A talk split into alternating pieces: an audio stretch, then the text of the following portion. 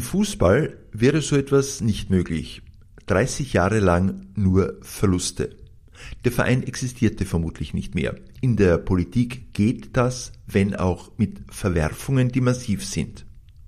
Ich rede von den Grazer Sozialdemokraten, einst Bürgermeisterpartei, jetzt auf eine 10% Partei geschrumpft. Parteichef in Graz ist Michael Ehmann. Mit ihm setze ich heute die Reihe der Interviews mit den Grazer Parteichefs fort. Michael Ehmann hält es für seine wichtigste Aufgabe, den Menschen klar zu machen, wofür die SPÖ steht. Für mich ist die SPÖ auf jeden Fall die Partei, die bei den arbeitenden Menschen steht. Ich denke jetzt nur an, die, an unsere Fraktionen, an die Gewerkschaftsfraktion und an unsere äh, angeschlossenen Organisationen, an befreundeten Organisationen. Also wir stehen auf jeden Fall für Arbeit und Beschäftigung. Mein Name ist Günther Enschitsch. Herzlich willkommen zur neuen Folge meines Podcasts Nachgefragt. Nachgefragt der Politik-Podcast aus der Steiermark. In einem Dreivierteljahr soll der Gemeinderat in Graz neu gewählt werden. Die ersten Umfragen liegen vor. Die SPÖ liegt danach rund um 10 Prozent der Wählerstimmen, also etwa auf dem Niveau der letzten Wahl 2017, deren Ergebnis die Grazer Sozialdemokraten als absoluten Tiefpunkt empfunden haben. Zu Recht übrigens. Kein Sozialdemokrat hätte je gedacht, dass der SPÖ-Kern so klein ist. Seit Alfred Stingl 2003 die Politik verlassen hat, haben sich die Grazer SPÖ-Chefs in Graz im wahrsten Sinne des Wortes die Türklinke in die Hand gegeben. Nur Insider können die Liste der SPÖ-Vorsitzenden der letzten 20 Jahre noch vollständig aufzählen. Michael Ehmann ist seit 2016 an der SPÖ-Spitze in Graz. Davor war er etliche Jahre Nationalratsabgeordneter der SPÖ. Die Situation der SPÖ in Graz derzeit kein Platz in der Stadtregierung, im Gemeinderat nur fünf Mandatare, politisch unklar positioniert.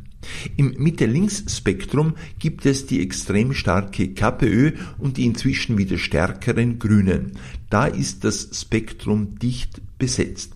Entsprechend schwierig die Ausgangsposition im Wahlkampf. Ich habe Michael Ehmann wie allen anderen Parteichefs zuerst die Frage gestellt, welche drei politischen Vorhaben er in diesem Jahr unbedingt noch umsetzen möchte. Also was ich auf jeden Fall massiv vorantreiben möchte, ist äh, mein Hauptanliegen, das ist das äh, Thema Verkehr natürlich auch. Äh, ein brennendes Thema in Graz schon seit vielen Jahren, nicht erst jetzt, äh, seit dieser äh, Debatte, die ausgebrochen ist öffentlich, jetzt über Pläne einer, einer Metro oder auch andere äh, Konzepte mitunter auch jetzt unseres. Aber ich höre das immer wieder von den Menschen, die im Stau stehen, ersticken, dass es hier endlich Alternativen geben soll. Und daher möchte ich auf jeden Fall unser Konzept vorantreiben in der Arbeitsgruppe, die jetzt ja letzten, in der letzten Gemeinderatssitzung gemeinsam beschlossen wurde. Und daher äh, wäre das sicher eines der vordringlichsten Vorhaben. Des Weiteren halte ich es für sinnvoll, wir haben hier auch einen Dringlichkeitsantrag schon gehabt und auch einen Antrag eingebracht, in Richtung ein Jahr der Solidarität auszurufen. Ich glaube, das ist höchst an der Zeit und notwendig, nicht nur, weil ich der Meinung bin, dass Solidarität immer zählen sollte und gelebt werden sollte, sondern ganz besonders jetzt, weil die Auswirkungen der Pandemie äh, sprich Corona, noch lange nicht vorbei sein werden. Ich glaube, dass es im heurigen Jahr äh, besonders äh, dramatisch werden wird. Also was jetzt Arbeitsplatzsituationen betrifft, was die Unternehmerinnen und Unternehmer selber betrifft, denken wir nur an die Veranstaltungsszene, an die Gastro, an viele andere Bereiche, die massive Probleme haben und wo die Hilfen offensichtlich nicht immer so ankommen, wie sie gemeint sind. Ich denke, dass es hier massiven Handlungsbedarf gibt und ich glaube, dass die Stadt äh, dass es höchst an der Zeit ist, seitens der Stadt nicht nur punktuell zu reagieren, wie es die Stadt ja durchaus in einem oder anderen Bereich macht, sondern wirklich ein umfassendes Paket schnürt, gemeinsam mit allen Parteien angesprochen und Ideen, die einzubringen sind und dann ein Paket der Solidarität verabschiedet. Der dritte Punkt ist äh, auf jeden Fall unser Programm unter die Leute zu bringen. Also wir haben ja einen langen Programmprozess hinter uns, eineinhalb Jahre äh, wir haben gemeinsam mit Bürgerinnen und Bürgern, mit Funktionärinnen und Funktionären über 400 Eingaben gehabt, öffentlich auf, äh, über, über äh, Internet, wo wir Vorschläge bekommen haben und so weiter, unsere eigenen Vorschläge natürlich eingebracht haben und haben nun ein, ein großes Programm auf den Weg geschickt, das fertig ist. Das wurde voriges Jahr fertig, wir haben es dann noch beschließen lassen Und ja, es ist ein Programm von Grazerinnen und Grazern für Grazerinnen und Grazer. Und da bin ich auch besonders stolz und ich hoffe, äh, den einen oder anderen Punkt, vor allem wir haben auch die Bereiche Umwelt äh, groß drinnen, die Stadt der Frauen, Graz ist weiblich, überwiegende Anzahl der Bevölkerung sind Frauen. Und auch hier haben wir viele, viele Programmpunkte drinnen für Frauen. Und ich denke, da, da kann man durchaus stolz sein und ich, das möchte ich auch auf jeden Fall im heurigen Jahr noch äh, gut verteilt wissen. Ich meine, ich habe mir dieses Programm Graz 2035 angesehen. Es hat, glaube ich, über 70 Seiten. Soweit ich mich erinnere, ein sehr ausdifferenziertes Programm, was die Themen und was die Inhalte betrifft. Wie bringt die SPÖ jetzt, wie man so schön sagt, die PS auf die Straße? Wofür steht die SPÖ? Warum gelingt es der SPÖ nicht, das, was man üblicherweise eine Erzählung sozusagen zu transportieren? Aufgabe habe ich mir zum Ziel gesetzt, endlich diesen Narrativ, wie man so schön heißt, in der, in der Fachsprache aufzulösen oder beziehungsweise zu bringen. Und ich glaube, genauso ein Programm, wie wir es gestaltet haben, in den Programmabschnitten, soll die Bevölkerung oder soll der Bevölkerung als Kompass dienen, wofür steht die Grazer SPÖ eigentlich, weil wofür die SPÖ grundsätzlich steht, sollte relativ klar sein. Also wir sind für arbeitende Menschen und für Menschen, denen es nicht so gut geht, sie am Weg abzuholen und mitzunehmen und niemanden fallen zu lassen und für eine gerechte Gesellschaft, sei es in Steuerfragen, sei es in vielen anderen Fragen. Also die Grundsatzfrage der SPÖ sehe ich hier nicht als Problematik, sondern dann schon durchaus im Kommunalbereich, wie Sie es richtig ansprechen, wo man dann sagt, welche Zuordnung gibt es da? Und da muss ich der Fairness halber sagen, und das sage ich auch durchaus äh, selbstkritisch, dass die SPÖ es in den letzten 15, 20 Jahren, in, gerade in Graz, durch diese innerparteilichen Verwerfungen, die es gegeben hat, verabsäumt hat oder vom Weg abgekommen ist und anderen Parteien die Möglichkeit gegeben hat, Platz zu finden. Was ist die SPÖ? Für mich ist die SPÖ auf jeden Fall die Partei, die bei den arbeitenden Menschen steht. Ich denke jetzt nur an, die, an unsere Fraktionen, an die Gewerkschaftsfraktionen und an unsere äh, angeschlossenen Organisationen und befreundeten Organisationen. Also wir stehen auf jeden Fall für Arbeit und Beschäftigung. Wie gesagt, in kommunalen Fragen wollten wir noch ein bisschen vertiefen und noch detaillierter herausarbeiten, um endlich dieser Frage zu begegnen, wie Sie es zurechtgestellt haben. Wofür steht die SPÖ eigentlich? Da kann ich nur sagen, bitte das Programm anschauen, wie möchtest du leben? Da ist alles drin. Schon, aber Heymann, äh, so der durchschnittliche Wähler, die ja. durchschnittliche Wählerin liest das Programm nicht, sondern möchte aufgrund des Image sagen, das ist meine Partei. Und was ist dieses Image jetzt? Also ich würde sagen, dass wir auf jeden Fall äh, massiv daran arbeiten, dass wir, ich denke nur, wir haben ja auch unsere For You nun, also die, die Zeitung, die wir ins Leben gerufen haben. Viele Jahre hat es ja gar kein Medium der Sozialdemokratie in Graz gegeben. Ich habe das jetzt letztendlich umgesetzt. Und auch hier beschäftigen wir uns sehr stark mit, den, mit dem Themenbereich Verkehr, Verbauung, Verdichtung, Grünraum, also alles Querschnittsmaterien, die in sämtliche Bereiche, in alle politischen Bereiche reichen und wo Menschen durchaus interessiert sind, Lösungsansätze geboten zu bekommen. Und da haben wir halt andere Lösungsansätze wie andere Mitbewerber. Und da denke ich, werden wir in diesem Jahr das auf jeden Fall so die Pandemie uns nicht zu stark in Atem hält, äh, auf jeden Fall schaffen, das noch besser an den Mann und an die Frau zu bringen letztendlich. Herr Eman Graz hat jetzt einmal das erste Wahlkampfthema, die Frage der Mobilität.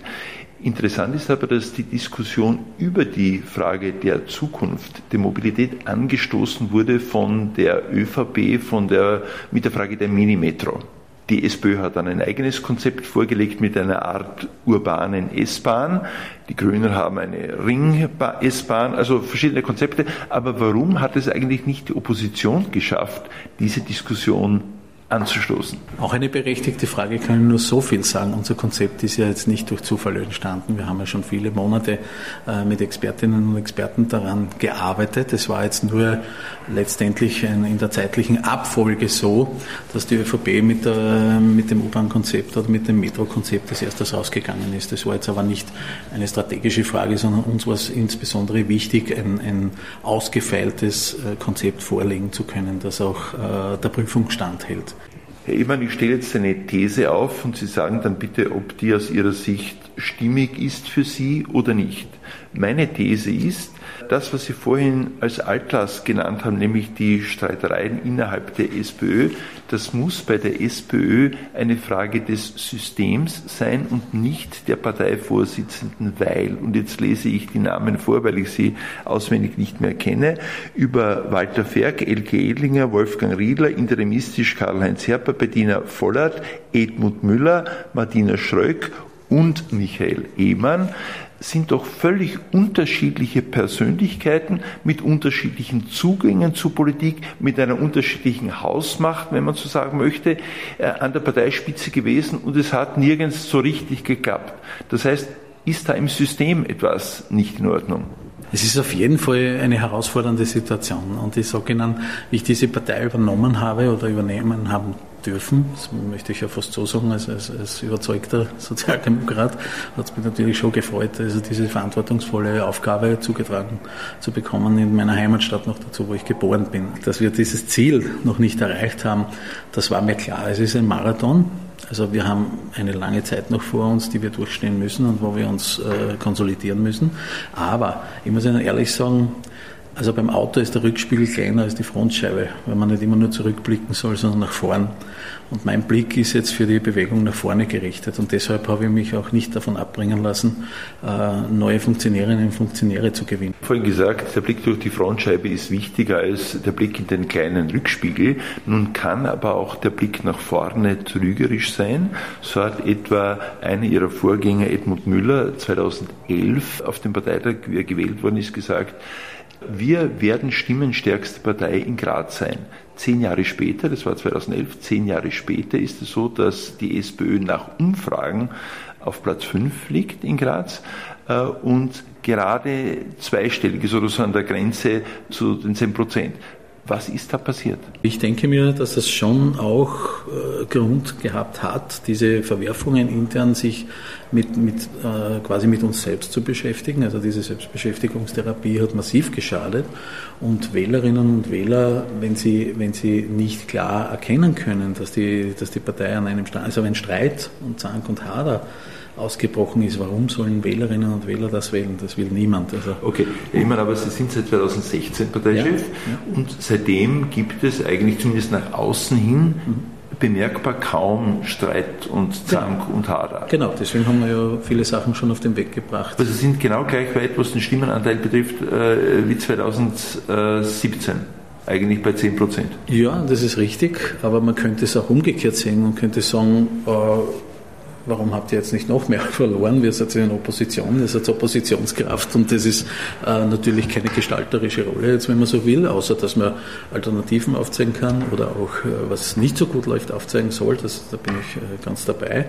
Aber ich glaube schon, dass es, dass es mit der Zeit möglich sein wird, äh, das Wählerinnen und Wähler zu zeigen und sie zu, davon zu überzeugen, dass die SPÖ wieder die Spur gefunden hat. Ja, mit der Zeit wird zu spät sein. Sie haben jetzt ein knappes Jahr. Ich glaube, dass es noch möglich ist, das noch stärker aufzuzeigen. Und ich glaube, dass wir in dem Jahr so weit sein können, dass wir diese zwei, drei Prozent schaffen können, die dann letztendlich äh, einen Einzug in den Staatssenat und damit in Verantwortung zu kommen ermöglichen. Bürgermeister Siegfried Nagel von der ÖVP hat gesagt, er möchte in der nächsten Gemeinderatsperiode äh, die wieder, sagt er, die Kraft der politischen Mitte sein wären Sie da ein entsprechendes Wahlergebnis vorausgesetzt, ein Koalitionspartner?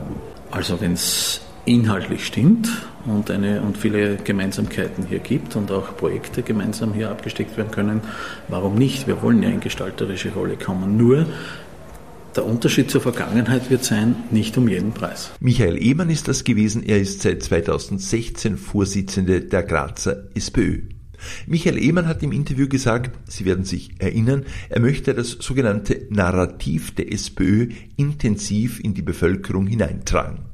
Narrativ, das ist seit einiger Zeit eine Art Modewort. Gemeint ist damit, dass es einen Erzählkern braucht, der ganz klar sagt, wofür die Partei steht.